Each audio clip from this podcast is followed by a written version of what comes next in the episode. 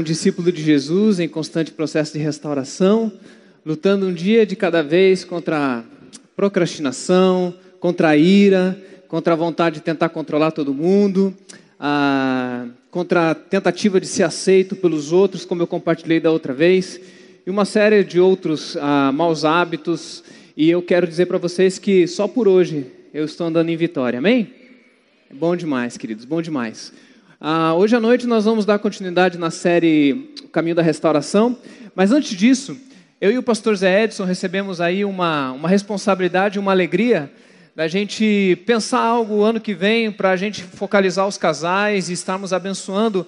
Obviamente, dentro do GR você tem sido cuidado e abençoado ah, também pelos relacionamentos, mas uma abordagem que funcione em parceria. E no sábado que vem, às 19h30, ali ah, na tendinha, nós vamos estar juntos para o encontro de casais, vamos ter uma palestra, um bate-papo, e ao final a gente vai sonhar um pouquinho sobre o ano que vem. Então você que é casado, você que é casal casado, 19h30, sábado que vem, ali na tendinha, ok? Queridos, quantos aqui já foram abençoados nessa noite aí? Diz amém. É bênção demais, né, gente? Quando a gente canta sobre a palavra de Deus, eu tenho a plena convicção de que Deus vai falar através da sua palavra.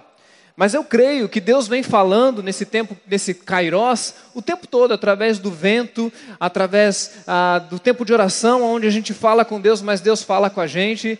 E tem sido de fato um tempo especial essa caminhada de restauração. Eu quero dizer para você que os passos da restauração não são para quem está fazendo CR exclusivamente, ok?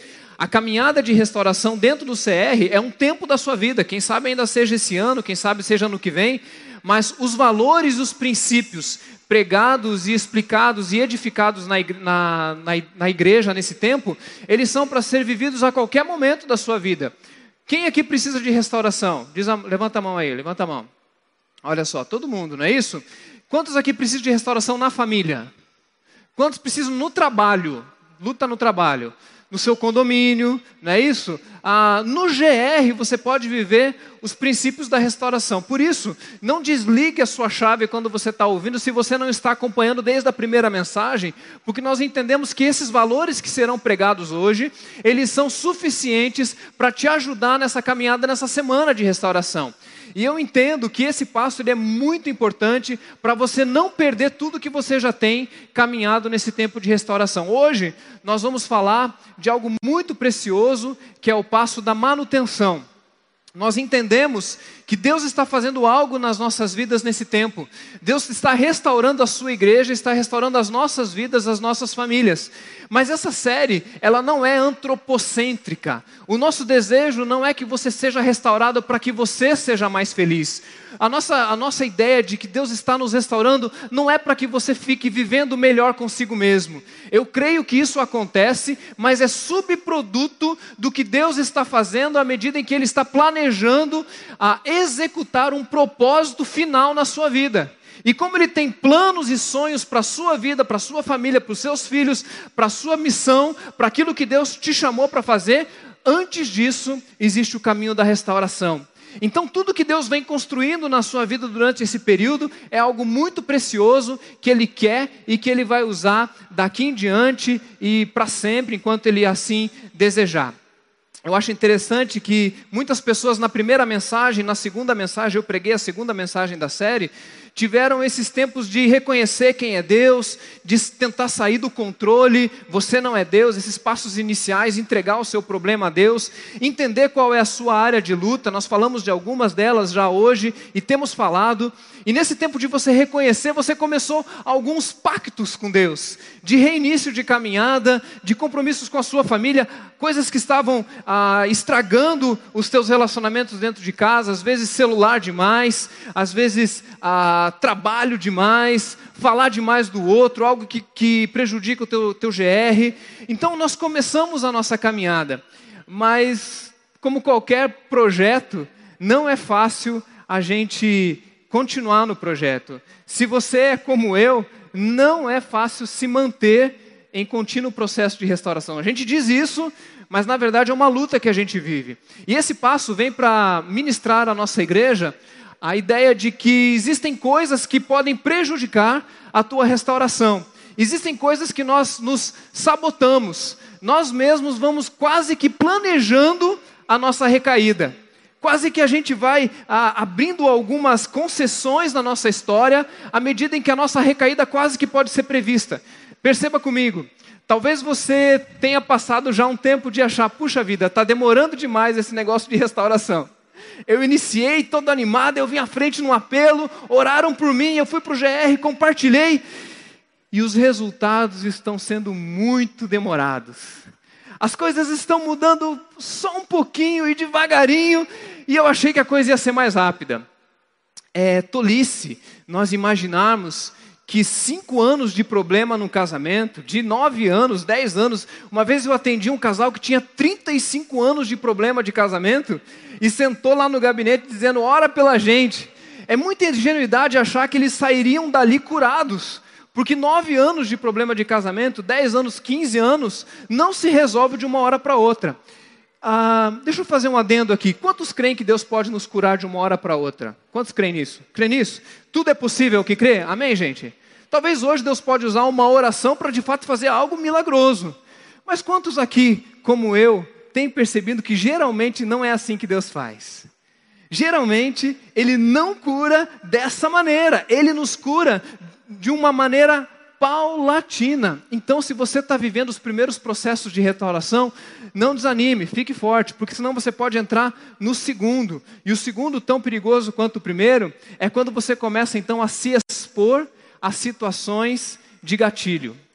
Então a gente sabe que algo fez mal para a gente, algo nos prejudicou, algo está arrebentando com a nossa vida, ah, por exemplo, você está entregando a questão da pornografia, a dependência de amor e sexo, e você sabe que você não pode ficar vendo televisão depois que a tua família foi dormir, zapeando na televisão ou na frente do computador.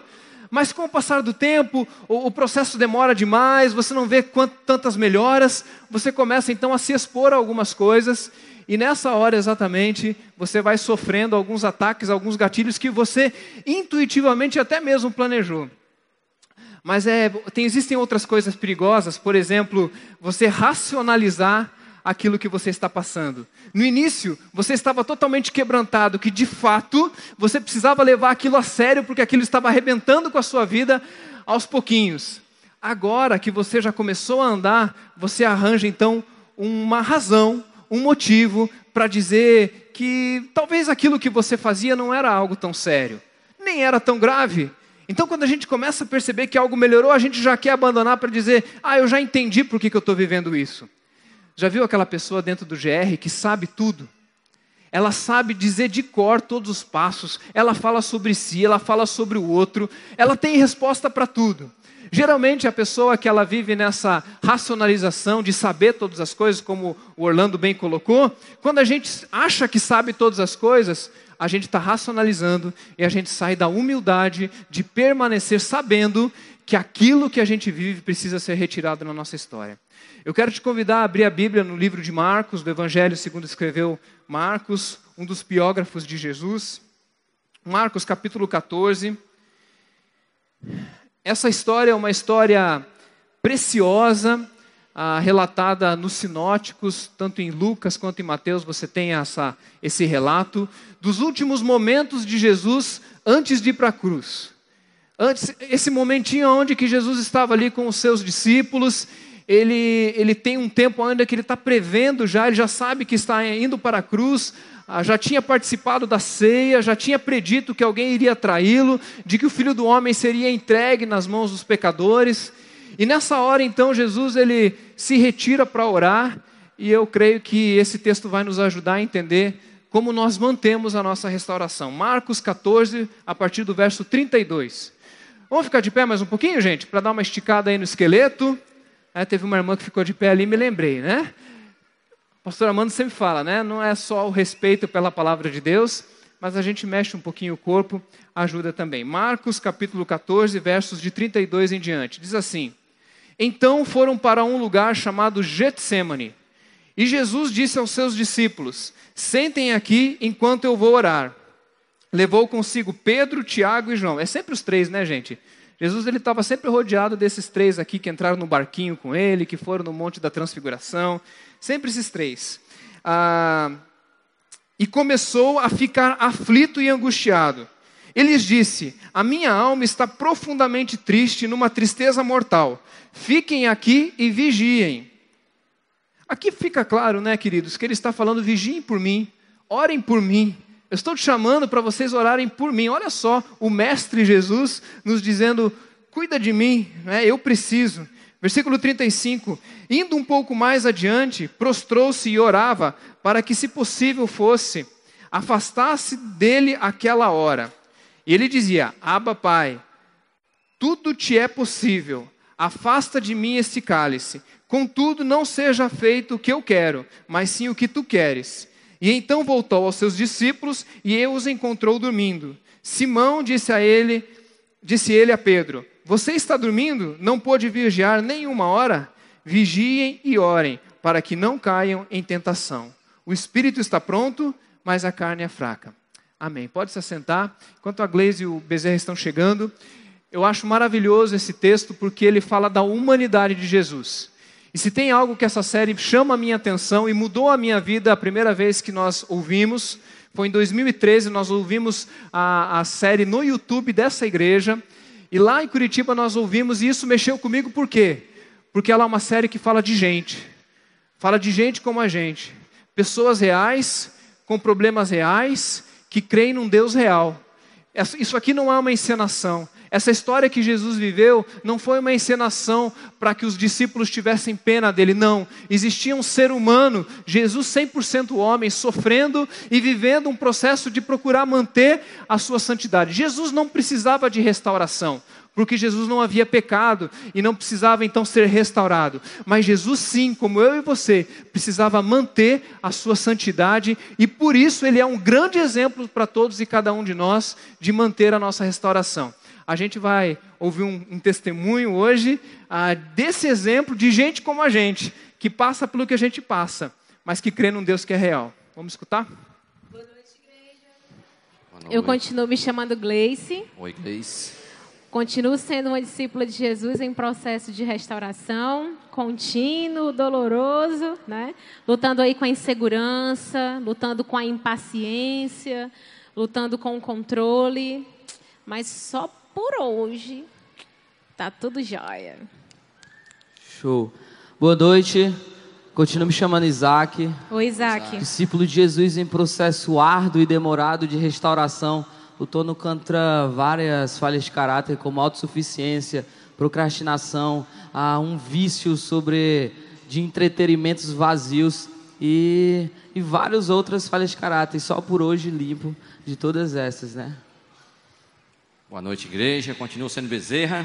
Oi, Bezerra. Só por hoje aí, lutando também em algumas áreas, lutando aí com a, eu diria sempre assim, com a ansiedade, essa que me persegue, mas em vitória só por hoje, lutando com o segundo olhar em vitória, isso é presente de Deus na minha vida. Então, lutando aí com um monte de defeitos, mas vivendo em vitória um dia de cada vez. É, hoje a gente está falando um pouco sobre dois passos, passo 10 e passo 11, né, que é o passo do inventário diário, o passo que a gente chama de manutenção, onde eu estou todos os dias avaliando o que, é que eu tenho feito, o que, é que eu deixei de fazer, por que, que eu fiz.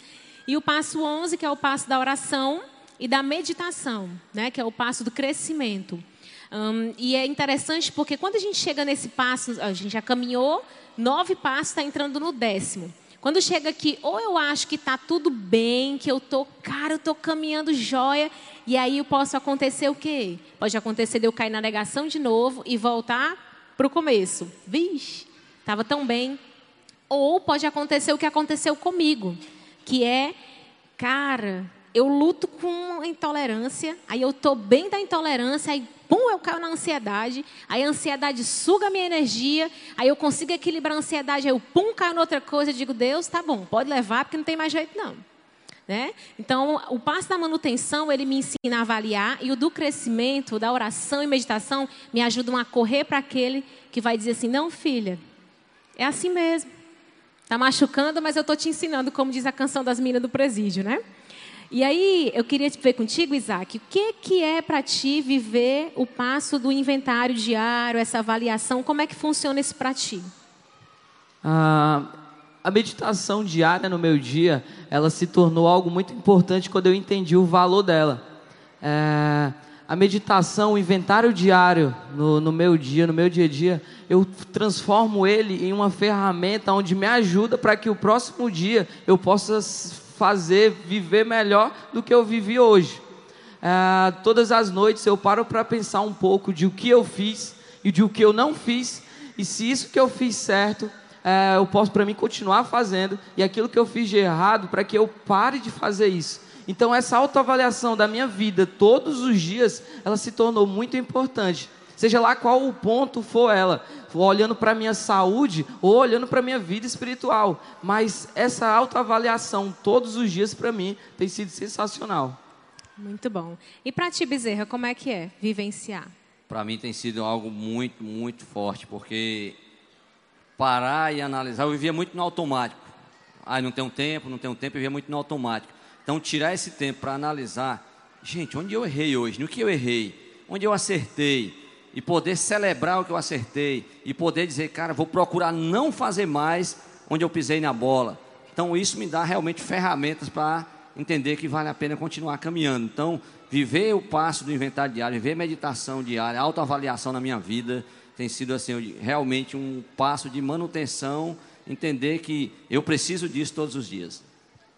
É interessante, né? E, e, prontamente fazer as reparações, né? Fiz alguma coisa, machuquei alguém, eu vou lá, cara, me perdoa, eu não tinha percebido, mas vou lutar com isso daqui. Então, para mim também é nesse estilo, né? Fazer essa avaliação e dizer, Deus, o que, que eu fiz aqui de errado? O que, que eu posso melhorar? E prontamente pedir perdão e bola para frente, né? E o outro passo que a gente tem vivido, né, que hoje é o passo do crescimento, falando um pouco sobre a importância da oração, a importância da meditação na palavra de Deus. Como é que é viver isso para ti, Isaac?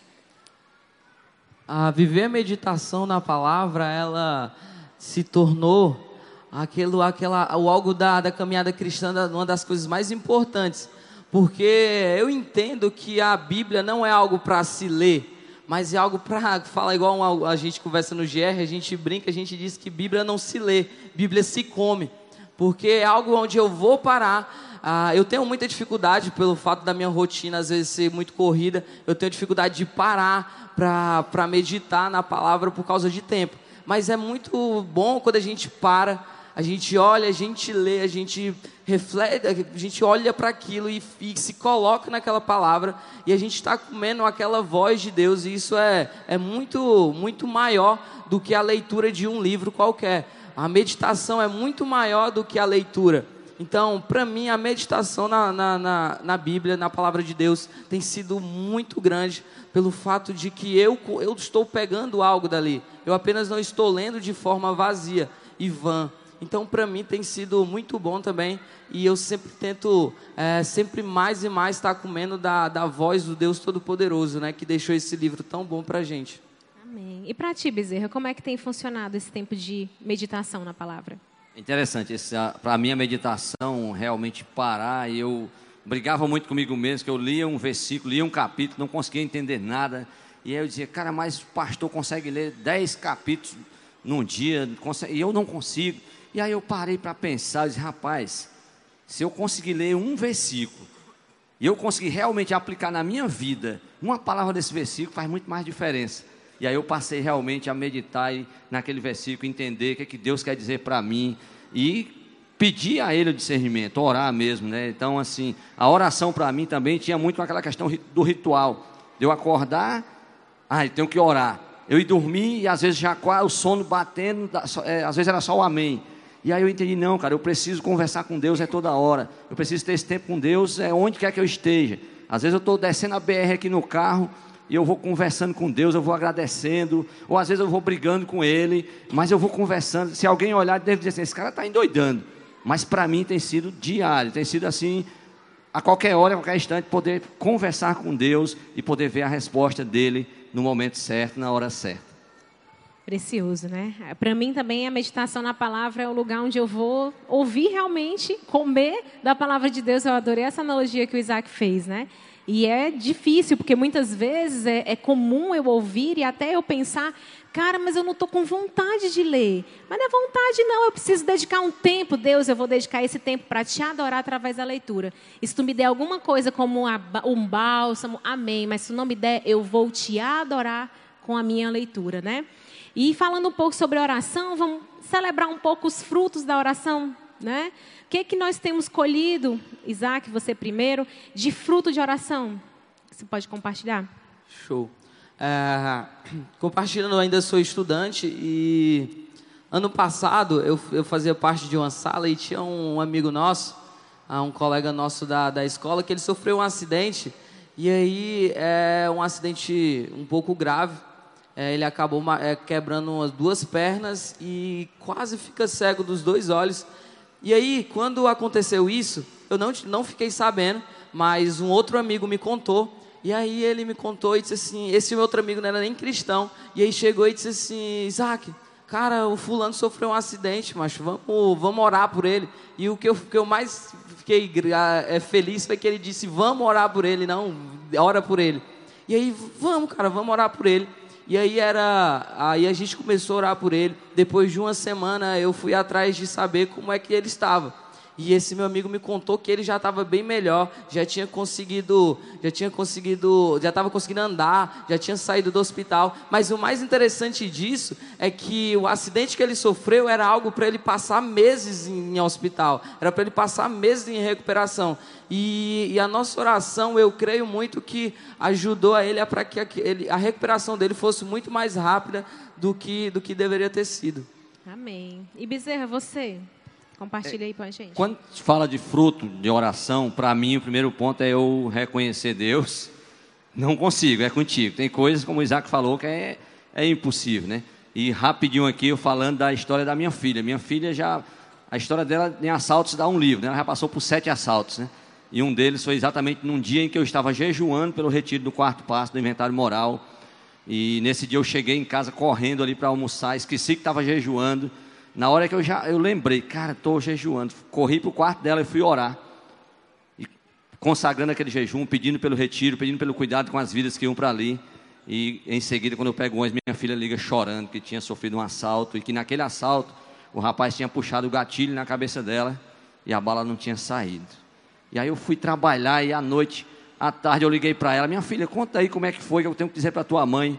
Mas pai, foi assim e tal. Eu digo, que horas? Ela disse, olha, pai, foi exatamente 12 e meia. Aí eu lembrei que 12 e meia eu estava de joelho, orando, pedindo ao Senhor para cuidar do retiro. Ou seja, eu estava cuidando das coisas do Senhor e Ele estava cuidando das minhas. Então, isso é fruto de oração. Glória a Deus.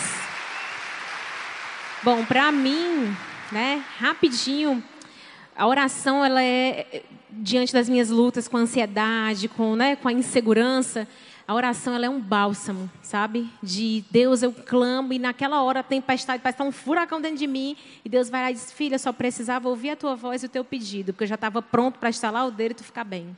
Né? Então, queria que a gente resumisse agora o que é oração, o que, é esse, o que são esses dois passos em uma palavra, né? A minha é bálsamo. Esperança. Ti. Amém. E a minha é crescimento diário, gente. Amém. Obrigada Amém. pelo silêncio, igreja. Amém. Amém. Obrigado, gente. Obrigado, gente. Gente como a gente, né? Quantos se identificam aí com alguns testemunhos, né? É a gente como a gente. Assim como Jesus Gente, Jesus que passou o que a gente passou, Jesus que se identifica, nenhuma das dores que nós experimentamos são estranhas a Jesus. A Bíblia diz que em tudo ele experimentou e foi tentado, mas em nada pecou. E eu creio demais, queridos, que tudo aquilo que Jesus venceu em nome ah, do Pai, caminhando com o Pai, nós podemos vencer também. Algumas pessoas dizem, ah, mas esse aí é Jesus, né? Jesus, Jesus é Jesus, já ouviu isso? Jesus é Jesus? Tá certo, Jesus é Jesus e eu sou eu. Mas tudo que Jesus fez, seja andar sobre as águas, seja curar leprosos, seja multiplicar, multiplicar pães, ele o fez como um ser humano cheio do Espírito Santo. Porque Filipenses 2 diz que ele não teve por usurpação ser igual a Deus, isso é, ele se esvaziou e andou nessa terra como um de nós, e tudo que ele fez, ele fez porque tinha vida com Deus, porque ele vigiava durante a noite, ele tinha vigílias para escolher os seus doze apóstolos, ele era alguém cheio do Espírito Santo e por isso fez o que fez, inclusive andar sobre as águas. Eu não sei se um dia eu vou andar sobre as águas, assim, a Deus é que sabe se eu vou precisar um dia isso, mas o que eu sei é que se Jesus venceu, eu posso vencer também. Porque ele falou: No mundo tereis aflições, mas tende um bom ânimo, porque eu venci o mundo. E se ele venceu, você pode vencer também. Desde que você reconheça que é gente como a gente. Nossa oração, amados, é que a nossa igreja seja santa. Que a nossa igreja, a nossa igreja seja uma igreja cheia do Espírito Santo e com um testemunho lindo diante da cidade. Sabe aquela igreja que anda, as pessoas da igreja falam: Uau, essa semana eu contratei uma pessoa para colocar um insufilme na janela lá de casa, porque o, o sol entra de manhã. Né? Para quem não sabe, eu morei os últimos 40 anos da minha vida em Curitiba e eu morava num condomínio chamado Vista do Sol. Era o nome do meu condomínio. Era propaganda enganosa, porque o sol aparecia umas três vezes por ano. Mas aqui é a terra do sol. E de manhã o sol, ele, ele é o primeiro pensamento, né? A gente ora e o sol entra na nossa casa e, e ele senta no meu sofá de manhã, o sol, né? Aquele calorzão que tem. Mas eu contratei um rapaz para botar um insufilme para poder dar uma melhorada no, no calor da sala. E ele, a gente começou a conversar no telefone, ele vindo e tal, e ele começou a se perder. E ele me, talvez ele esteja aqui hoje, né? Ele falou que é aqui da igreja, mas eu não sabia que ele era da igreja. E, e ele não conseguia achar, e eu estava ocupado com outra coisa. Você já pensou se eu tivesse perdido a paciência naquele momento? Você já imaginou se eu tivesse naquela hora dito assim: ah, isso aqui não vai dar certo, vou cancelar. Quando ele entrou, ele abriu a porta e falou: ah, você que é você. Você que é você, ele disse, né? Falei: ah, você me conhece? Falei: sim, você é lá da IBC, eu sou membro da IBC desde 2003. Falei: que joia e tal, né? Se eu tivesse pecado, se eu tivesse feito algo errado contra ele, com certeza eu teria que fazer um passo da manutenção, que é a reparação, e acertar o meu, o meu erro com ele. Não foi necessário. Mas o que eu quero dizer para você é que nosso testemunho enquanto igreja santa, enquanto igreja restaurada, não é uma igreja que nunca peca, mas é uma igreja que sempre se limpa.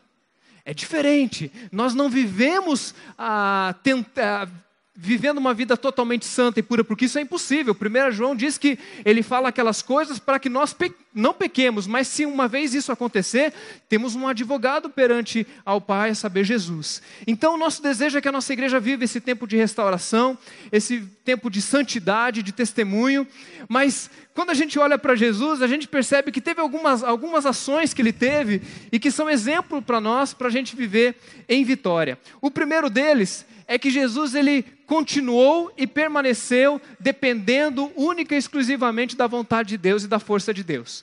Quando eu preguei aqui a primeira vez, eu disse o seguinte: a sua força de vontade não é suficiente. O que, que isso significa? Significa que se você conseguisse resolver o teu problema, você já teria resolvido.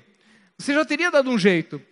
E no início da série você foi convidado a entregar ao Senhor, dizendo assim: Eu não consigo sozinho. E nessa hora, então, Deus tomou a sua vida e iniciou uma jornada com você. Mas honestamente, eu já fiz esses passos, deve ter uns cinco anos, a primeira vez que eu fiz os passos, depois eu fiz mais uma vez. Esse primeiro ponto é um pouco paradoxal, sim. Porque ao mesmo tempo que eu sei que é Deus quem faz na minha vida, e a obra que Ele começou em mim, Ele é fiel para completá-la, é Ele quem faz, ao mesmo tempo eu sei que eu preciso tomar decisões. Eu preciso dar passos, eu preciso ter uma, um hábito e uma rotina saudável. E eu fiquei nessa, falei, Deus, como é que eu vou explicar isso para a igreja no primeiro ponto e falar para eles como é que a gente convive nessa dicotomia? E nessa hora eu tenho saudade de ser criança, porque criança olha para essas coisas tão difíceis da vida e nos explicam de maneira muito fácil. Então, na quinta-feira foi aniversário da minha esposa. Algumas pessoas do GR, algumas pessoas da igreja fizeram uma surpresa para ela. E a gente foi estacionar no restaurante e a gente parou numa rua do ladinho assim do restaurante e a minha filha, ela presenciou um assalto lá em Curitiba da, da Dani. A minha esposa estava dentro da farmácia e a minha filha dentro do carro olhou o, o assalto de dentro do carro. Então ela criou um pouco de medo, é justificável, né, irmãos? E ela quando a gente estacionou o carro na quinta-feira, ela falou assim: Papai, não esquece de ligar o alarme. Mas já com aquele tom de voz assustado, né? Daí eu disse assim para ela: Sim, filha, mas fica tranquila porque Jesus cuida. Jesus cuida ou não cuida, gente? Cuida ou não cuida? Claro que cuida. Eu tenho que ligar o alarme? Eu tenho que estacionar no lugar correto? Mas Jesus cuida. Sabe o que a minha filha falou? Na hora que eu, que eu, que eu fui todo espiritual para ela, né? Falei, Jesus cuida, filha. Ela virou para mim e falou assim: Papai, Jesus cuida, mas a gente tem que dar uma ajudinha. Minha filha está certa ou está errada? Certíssima! Porque ao mesmo tempo que no momento em que eu entro numa caminhada de restauração e eu digo, Deus, o Senhor é quem vai fazer, Ele me chama para o lado dele e fala, nós vamos fazer isso juntos, filho. Essa obra é uma obra a quatro mãos. Numa obra onde eu ajo, Deus age e eu vou usar você nesse processo. O que eu vim aqui dizer hoje para você é que você não pode abandonar esse sistema de relação com Deus aonde ele tem que estar presente. No momento em que você perde a dependência de Deus, você está suscetível a cair. E Jesus nos dá essa lição de que no momento de maior crise, ele não perdeu a dependência de Deus. Eu fico muito preocupado, queridos, muito preocupado, de sermos uma igreja onde nós estamos acomodados, vivemos uma boa vida, nós temos a Bíblia, a palavra de Deus revelada a nós, o cânon de 66 livros, e nós esquecemos que o nosso coração precisa estar sempre derramado diante de Deus. Orlando às vezes fala da gente ah, se ajoelhar e da gente é, clamar e chorar. E algumas horas eu digo, mas será que eu preciso disso mesmo, Deus? Será que eu tenho que ir nesse nível? E a gente racionalizando de novo, não é? Eu tenho visto que as pessoas que vão negociando alguns hábitos de oração, chega uma hora em que é muito fácil você até abrir mão da oração, porque você já sabe a Bíblia, você já vai na igreja, você tem um GR forte, mas o teu coração vai apagando a dependência de Deus. E quando a gente sai desse lugar da dependência de Deus e vamos sozinhos, a gente volta para o segundo passo, aonde a gente diz assim: ah, eu vou tentar dar jeito do jeito que eu sempre fiz. E daí você se, se coloca numa situação como essa. Por isso eu digo o seguinte: eu acho que foi Spurgeon que disse isso. Se não foi ele, foi alguém. Ah, você deve orar como se tudo dependesse de Deus mas você deve se levantar da oração e trabalhar como se tudo dependesse de você. Essas duas dinâmicas precisam estar presentes na tua restauração. Mas existe uma outra coisa que eu acho que é mais profundo, que a gente precisa ser desafiado nessa noite para manter a nossa restauração, que é não pular etapas. Existem coisas na nossa vida que nós não podemos evitar e nós não temos essa, esse direito de pular algumas etapas da nossa vida. Quem dera algumas coisas fossem mais fáceis de nós vivermos. Quem dera nós não precisássemos passar por deserto.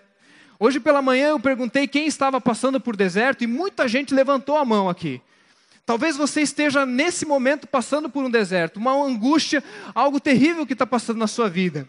E mais uma vez eu posso olhar para a vida de Jesus e me identificar com ele, porque Jesus, a Bíblia conta que Jesus, quando vai para o Getsemane, ele está sentindo uma tristeza a ponto de morte. Não existe tristeza mais profunda do que essa que Jesus viveu. Por isso, não interessa o tamanho da sua tristeza, com, certeza, pelo menos igual, Jesus já sentiu. E quando Jesus passa por esse momento, ele vai ao encontro à dor, ele vai ao encontro ao sofrimento, ele vai em direção àquilo que Deus havia reservado à vida dele. E ele mesmo havia passado por um deserto. E, e eu creio, queridos, que tem desertos que é Deus que nos coloca lá. Deus nos colocou em alguns desertos.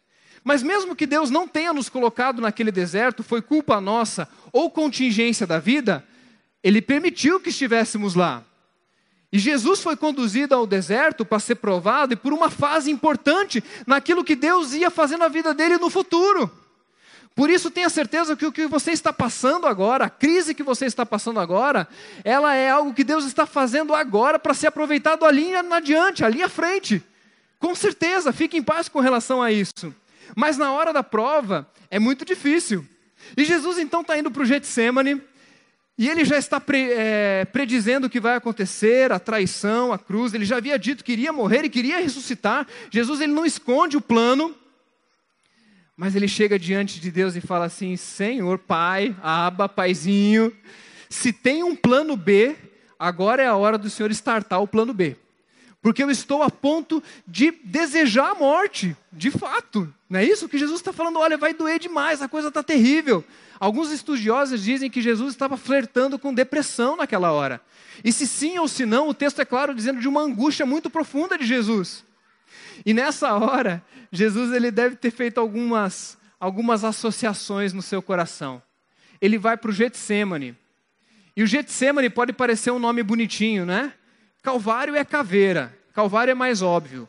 Mas Getsemane, ele significa lugar aonde as azeitonas são prensadas.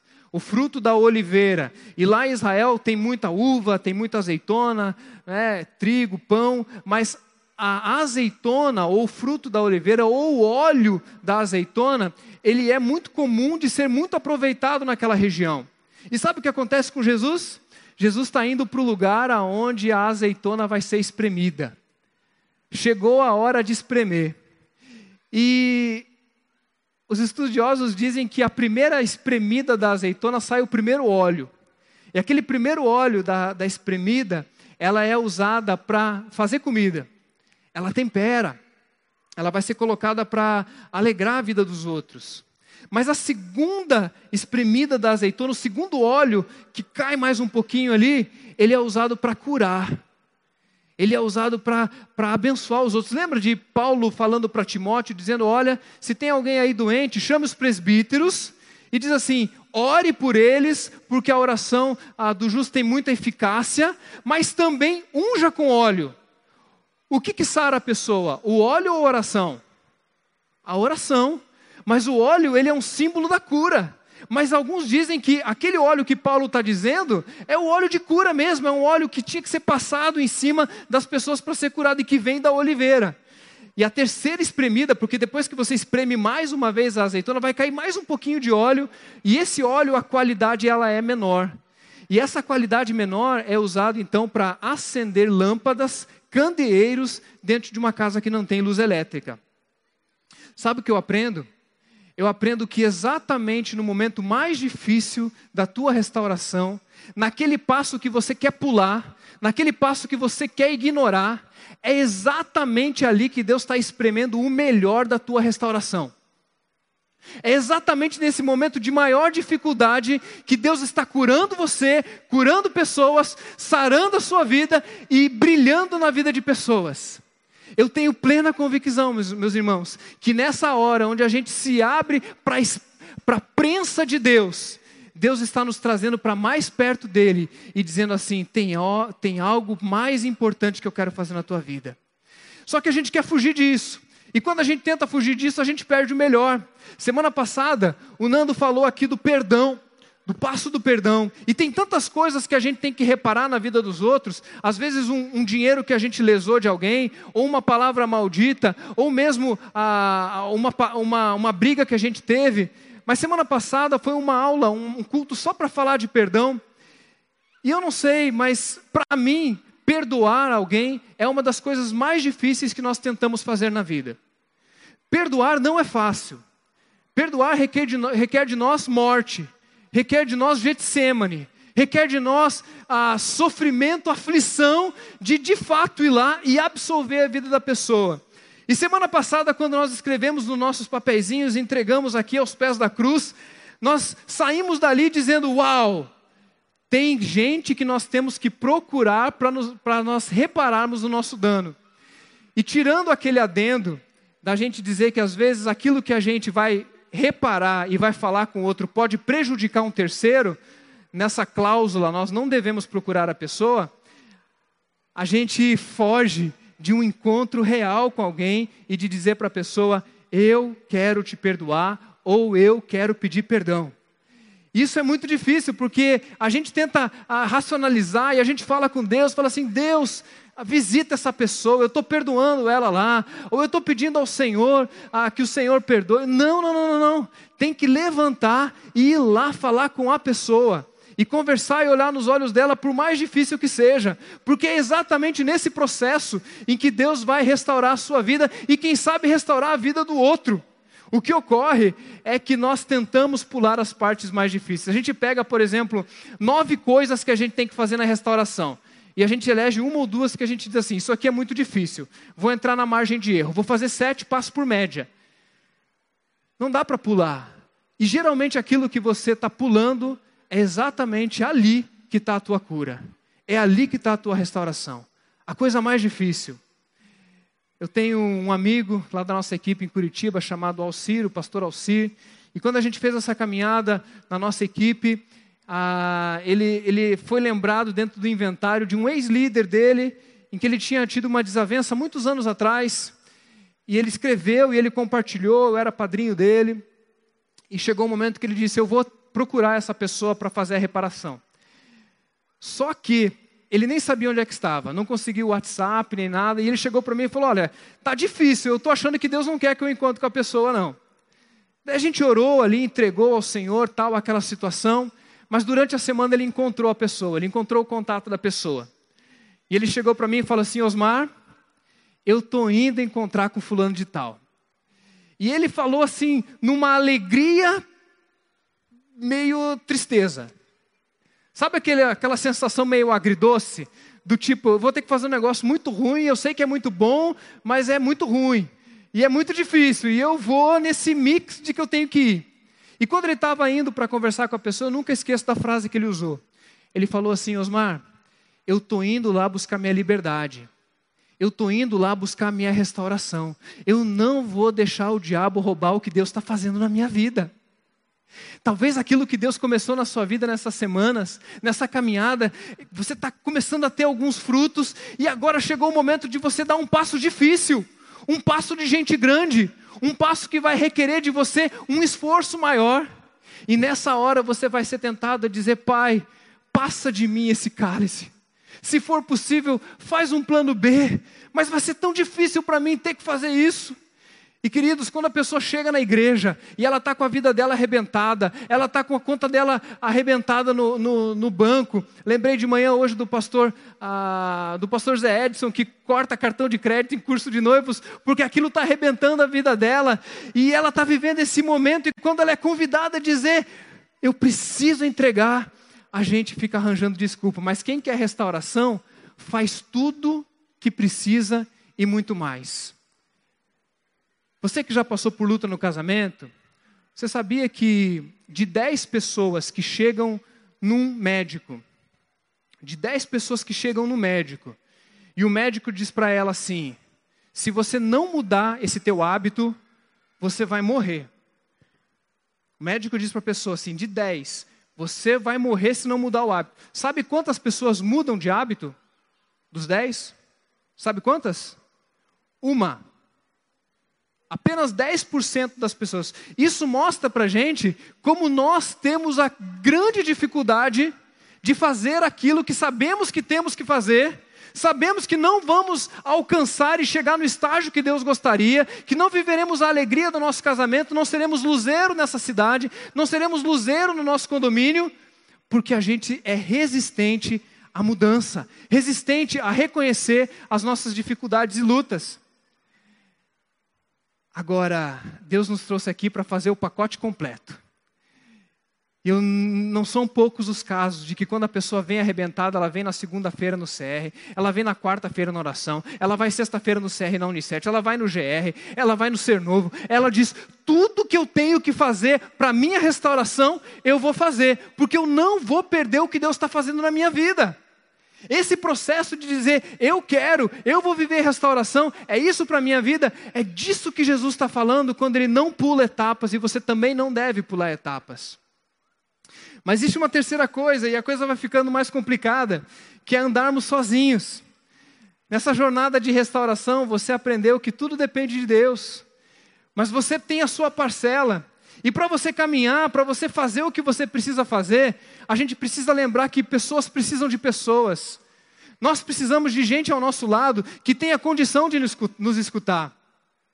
Jesus está indo para o Getsemane, Jesus chama os seus doze discípulos, e ele vai então lá para orar, e ele diz: Olha, está chegando a hora, está chegando o momento de eu passar por um vale muito profundo, e Deus sabe que Jesus precisa de pessoas.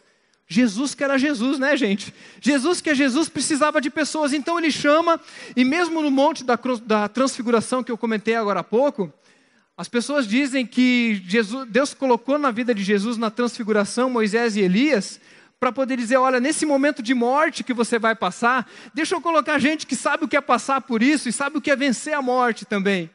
Então Jesus está lá passando esse momento de, de, de Getsemane, indo para o Calvário, e ele chama os doze e diz: venham orar, venham me sustentar, porque agora sou eu quem vou passar. Você conhece alguém dentro do teu GR que está passando por uma luta muito grande? Quem conhece alguém no seu GR que está passando por uma luta grande? Levanta. Não vale você, tá? Não vale você. Levanta a mão. Se você sabe que aquela pessoa está passando, aquela pessoa está passando, quem sabe você está sendo levantado para você ser sustento para aquela pessoa. Durante uma fase da vida de desemprego, de briga, de, de confusão, o GR pode chegar em volta daqueles que estão mais frágeis, no momento mais difícil da sua vida, e dizer: Eu estou indo aqui para te apoiar, porque sozinho não pode. E Jesus então ele vai para o, para o Getsemane chama, e depois ele diz: Olha, Pedro, Tiago e João, Irmãos, eu acho maravilhoso quando Jesus ele usa a didática das camadas de exposição de quem ele é. As pessoas conheciam o Jesus da multidão, que fazia milagres, que curava pessoas, que andava sobre as águas. Mas os doze conheciam Jesus mais de perto. Já sabia coisas que Jesus falava no pé do ouvido de um, papos que ele tinha só com os doze. Mas existe um nível mais profundo, aonde Jesus convida apenas três pessoas. E para mim, o que Jesus está fazendo naquela hora é dizendo assim: Pedro, Tiago, João, vem comigo mais próximo, porque agora vocês vão ver um Jesus que ninguém conhece. Agora, diante de vocês, eu vou mostrar a minha humanidade de uma maneira que os outros não sabem. E vocês vão ver um lado humano meu, um lado humano meu que Deus sabe, mas que a multidão não sabe.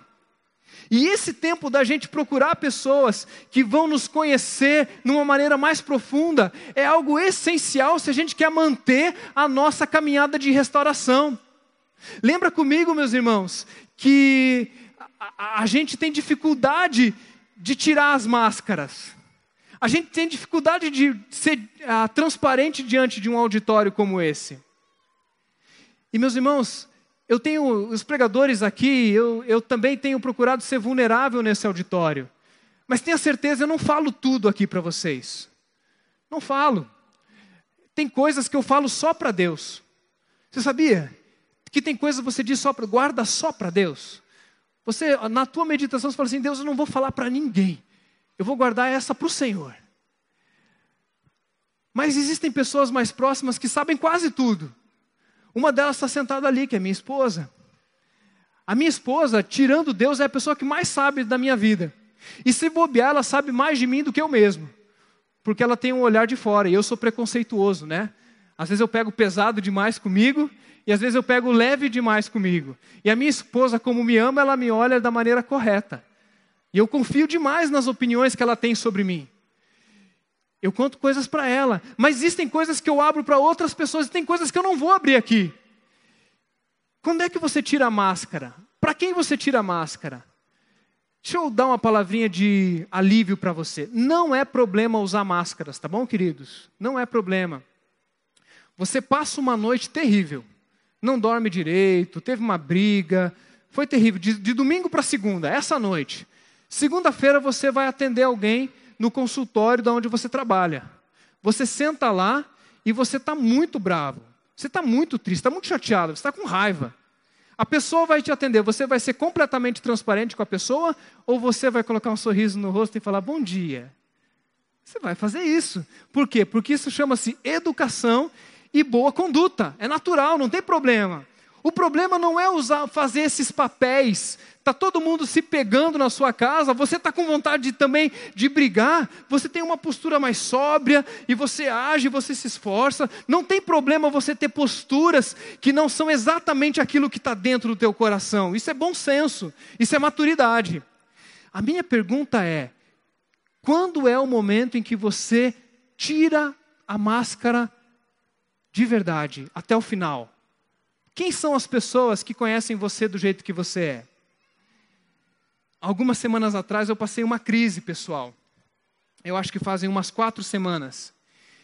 E eu comecei a ter algumas dúvidas, alguns sentimentos tomaram conta do meu coração, e eu comecei a, a, ver as coisas tudo de uma maneira negativa, comecei a ficar chateado com isso, com aquilo, e eu tive a, a ideia de escrever para um amigo meu, pastor Tércio, lá de Porto Alegre, muitos conhecem, e eu escrevi para ele e eu coloquei tudo que estava no meu coração para ele.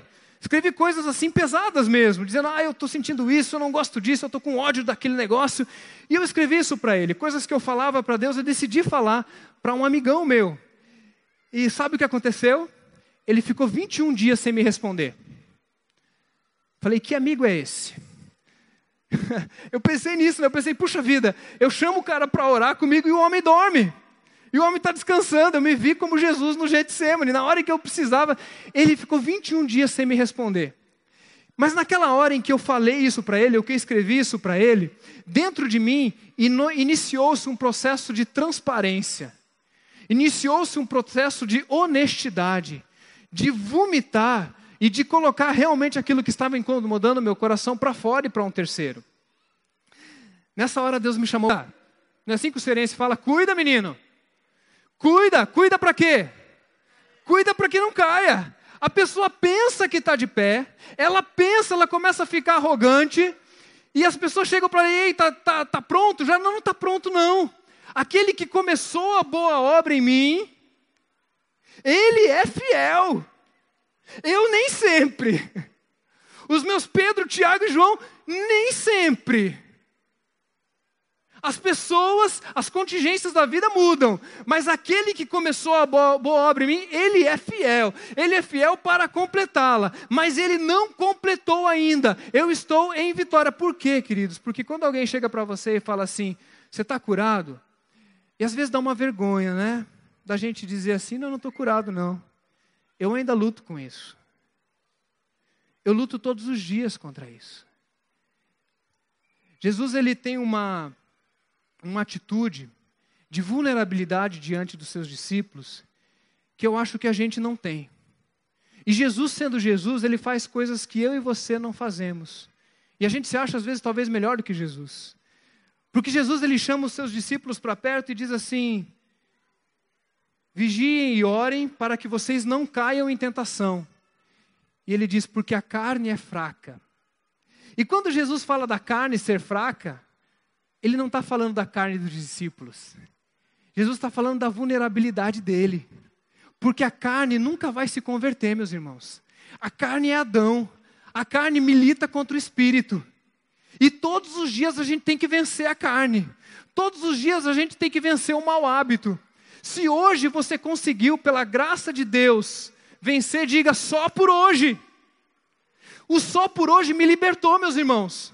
Porque ah, eu fiquei pensando, puxa, eu preciso ficar 25 anos como Nelson, né? Que ficou, tá, comemorou semanas atrás 30 anos longe das drogas.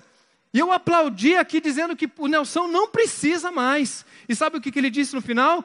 Mas eu venci e eu estou limpo só por hoje. Sabe por quê, cara, amados? Porque nós não conseguimos vencer a vida. Nós não conseguimos ficar 30 anos sem usar drogas.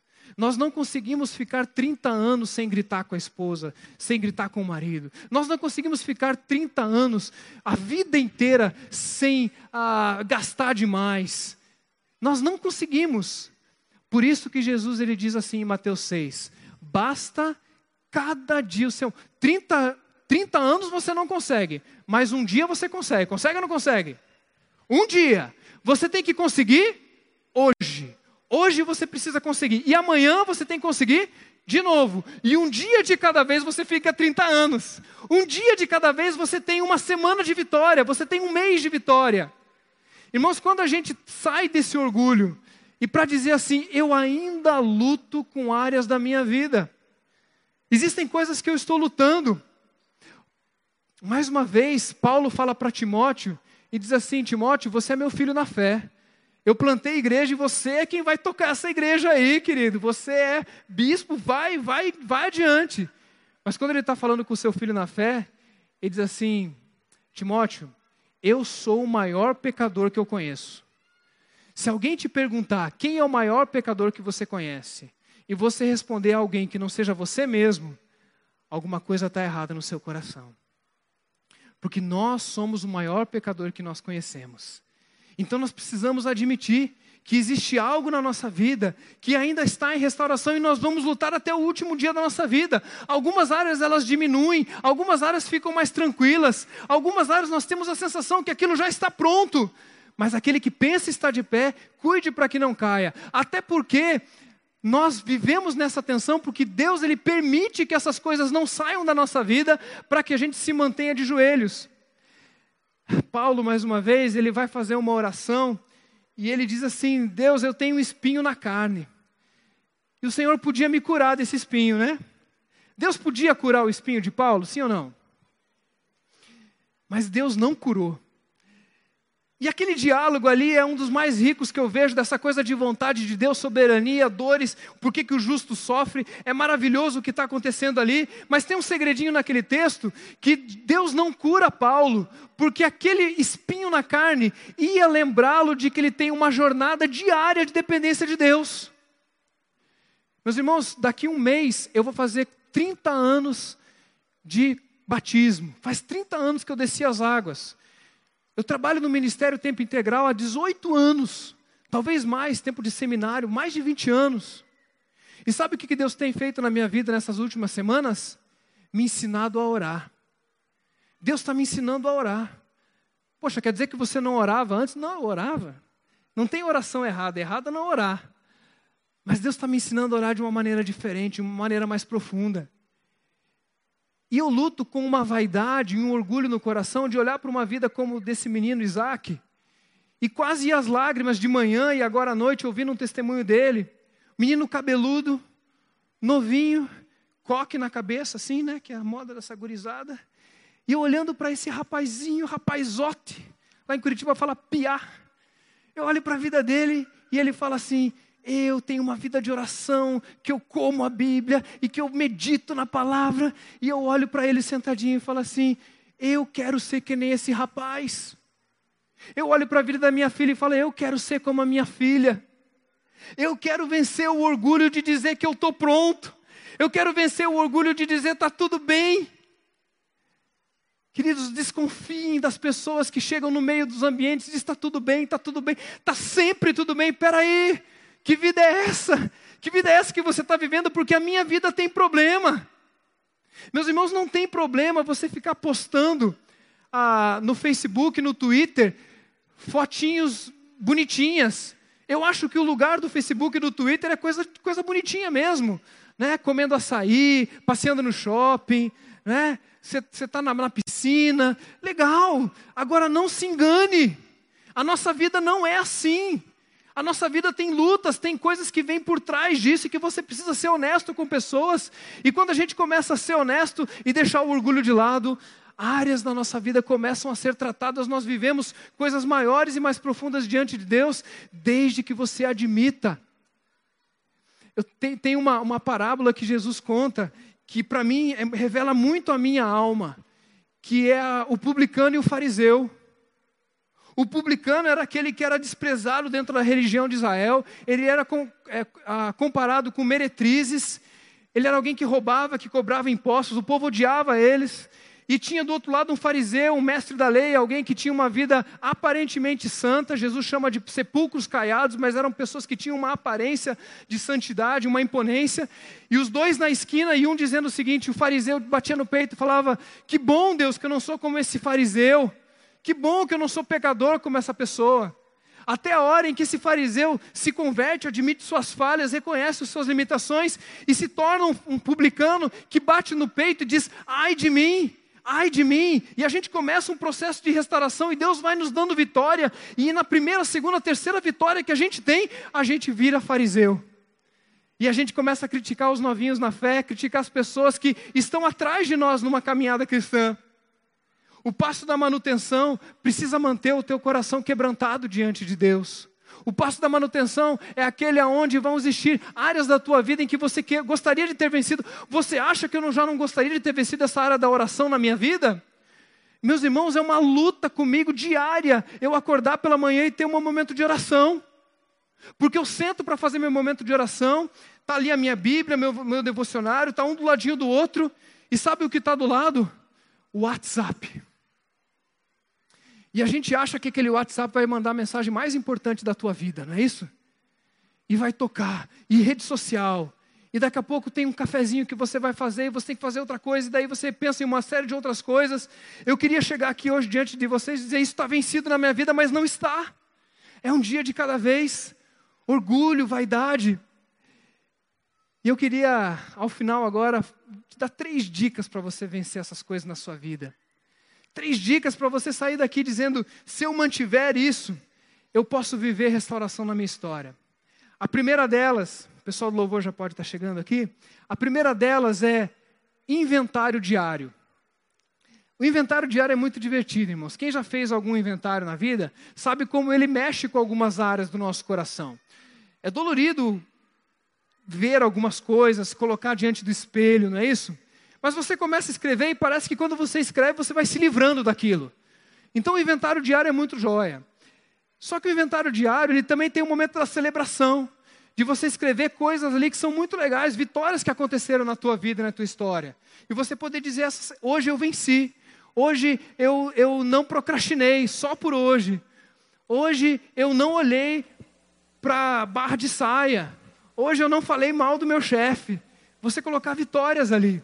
Mas quando você faz esse inventário uma vez por dia, o convite é você ser pragmático e denunciar pecados. Crente não tem multidão de pecados. Crente não coloca tudo num balaio e entrega para Deus. Crente dá nome para o pecado. O nome disso é vaidade, o nome disso é luxúria, o nome disso é mentira. Né? Já, já viu aquela meia-verdade? Meia-verdade é a pessoa quando ela vai admitir algum, algum erro, e ela diz assim: Ah, eu queria confessar que eu roubei uma corda. E a pessoa, puxa, você roubou uma corda, eu vou orar aqui por você. Só que você não disse que na ponta da corda tinha um cavalo. Você não roubou uma corda, você roubou um cavalo. Mas você conta uma meia-verdade para poder resolver aquele negócio logo. Então, quando você faz um inventário diário, e mesmo que você não escreva, você trazer à memória coisas específicas. Eu faço às vezes isso muito antes de dormir.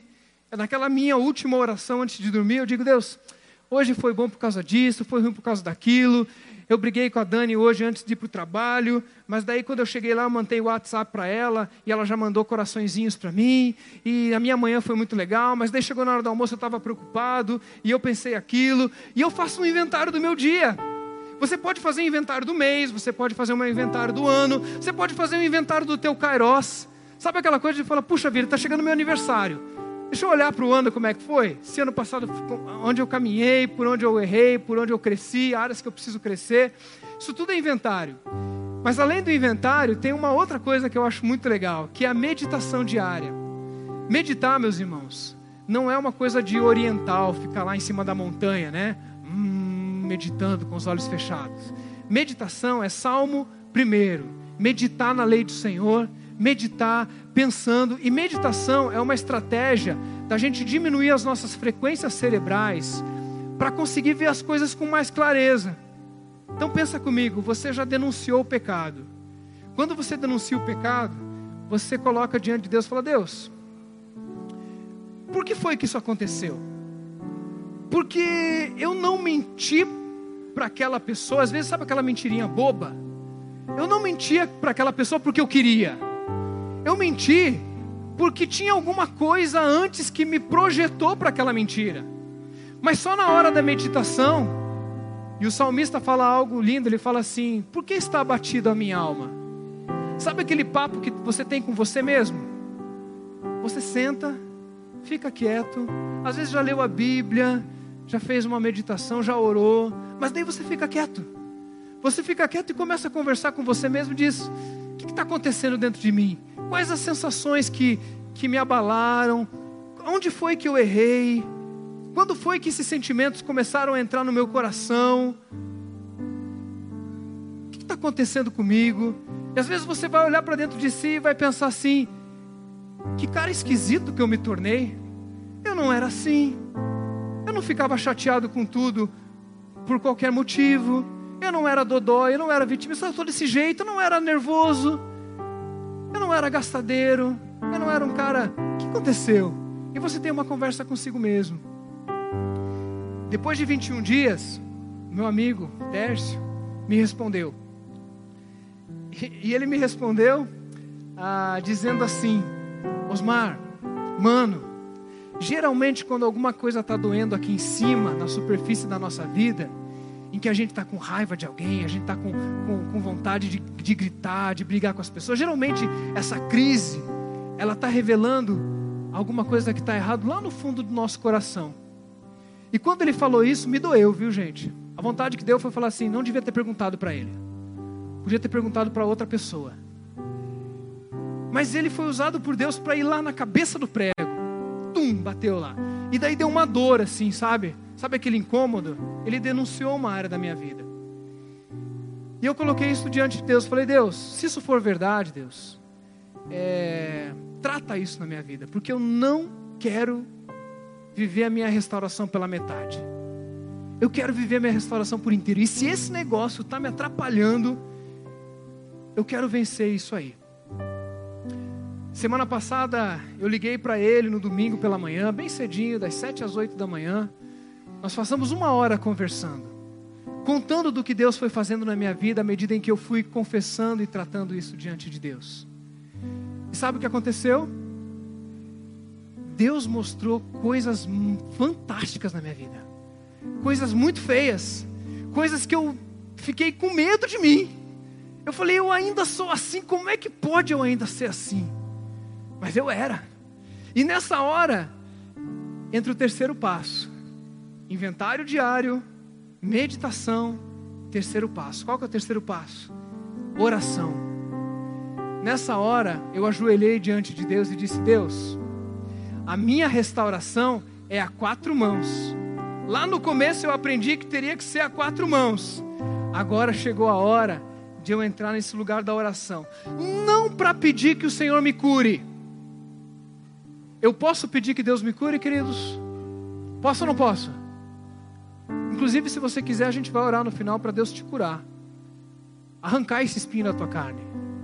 Mas sabe, eu acho que as orações mais preciosas não são essas. As, oração mais, as orações mais preciosas são aquelas em que nós chegamos diante de Deus e dizemos: Deus, Vamos bater um papo sobre o que o Senhor está fazendo na minha vida? Vamos conversar sobre isso aqui, Deus? Olha só o que eu estou sentindo. Eu não gostaria de estar tá sentindo isso, mas eu sinto. Eu não quero ser hipócrita diante das pessoas e muito menos diante do Senhor. Então, Deus, eu todo dia eu volto e digo, eu ainda tenho vontade de fazer aquilo. Deus, eu ainda não venci aquilo. Deus, hoje foi um dia terrível para mim.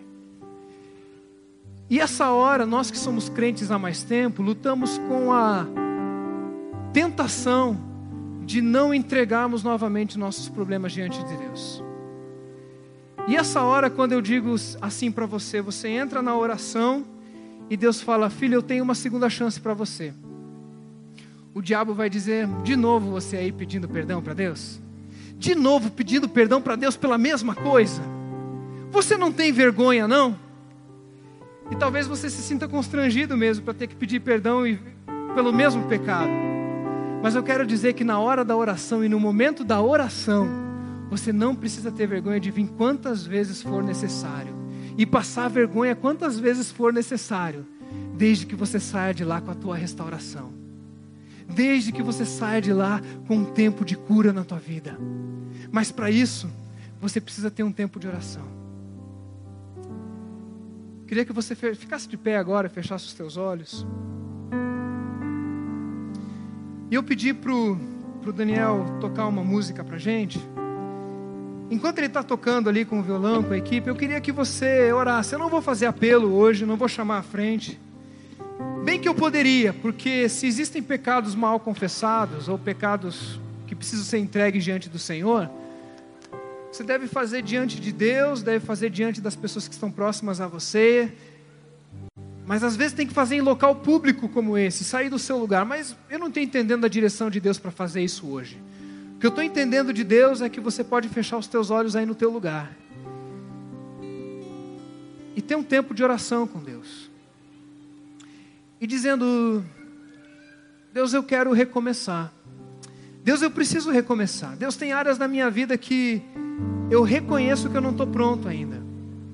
Talvez você vai ter que voltar mais atrás, dizendo assim: Eu acho que eu nunca soltei isso nas tuas mãos. Eu fingi que eu comecei, eu não comecei processo de restauração, coisa nenhuma, porque eu pulei tanta etapa. E Deus está te lembrando hoje que você tem que ir atrás daquele deserto. Jesus já tinha passado o deserto, meus irmãos. Mas Deus tinha um Getsemane, onde Ele ia apertar mais ainda Jesus. E tá aí, Deus está aqui dizendo: Deixa eu aproveitar esse deserto na tua vida. Deixa eu te apertar, porque você vai alimentar pessoas. Porque você vai curar pessoas. Porque você vai ser luz na vida de pessoas. Não antes de eu te apertar. Não antes de você passar por mais um deserto. Por isso, tenha por motivo de toda a alegria ao passar de várias provações. Porque a gente sabe que são essas provações que te ensinam a orar. Deus sacudiu o meu barco há umas três semanas atrás. E Deus tem me ensinado a orar de uma maneira diferente, mais profunda e mais verdadeira. Mas Ele teve que balançar o meu barco. Talvez como nunca Ele balançou antes, ou de uma forma diferente. E agora eu queria que aí no seu lugar você agradecesse pelos problemas que você tem. Que nessa hora você dissesse, como diz a frase do caminho da restauração: aceito as dificuldades como um caminho para a paz. Diga glória a Deus pelos meus problemas. Podemos dizer em voz alta, glória a Deus pelos meus problemas? Vamos lá? Glória a Deus pelos meus. Eita, Senhor, que oração difícil de falar, Senhor.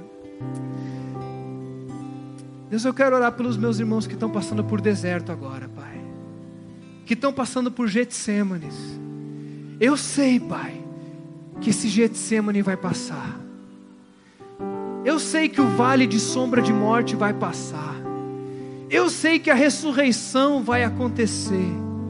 Eu tenho certeza que depois desse vale tem vitória, tem ressurreição, tem vida. Eu sei mas enquanto eu passo, eu peço a intercessão da igreja. Eu quero orar pela vida dos irmãos que estão aqui. E o Orlando já orou por isso. E Deus está falando isso para nós essa noite. De que nós não estamos sozinhos nessa jornada. Mas, Pai, mais do que isso, traz a nossa consciência o que nós devemos fazer, Deus. O que, que a gente tem que fazer no meio dessa jornada que a gente não pode abrir mão? Quais são os passos que a gente deixou para trás? Qual o inventário que a gente tem que fazer? Qual é o tempo de oração que nós devemos ter? Nós queremos entregar tudo diante do Senhor. Deus, a gente quer voltar para a academia, mas a gente quer manter-se na academia. Deus, a gente quer voltar a controlar os nossos gastos, mas a gente não quer voltar a gastar demais. Deus, a gente quer perdoar os nossos irmãos, mas a gente quer voltar a nunca mais caminhar dessa maneira. Então, Deus, aquilo que o Senhor está fazendo hoje, que o Senhor perpetue para a tua honra e glória. Restaura a nossa vida espreme as nossas vidas, mas brilhe através de todos e de cada um de nós. Em nome de Jesus. Amém. Amém.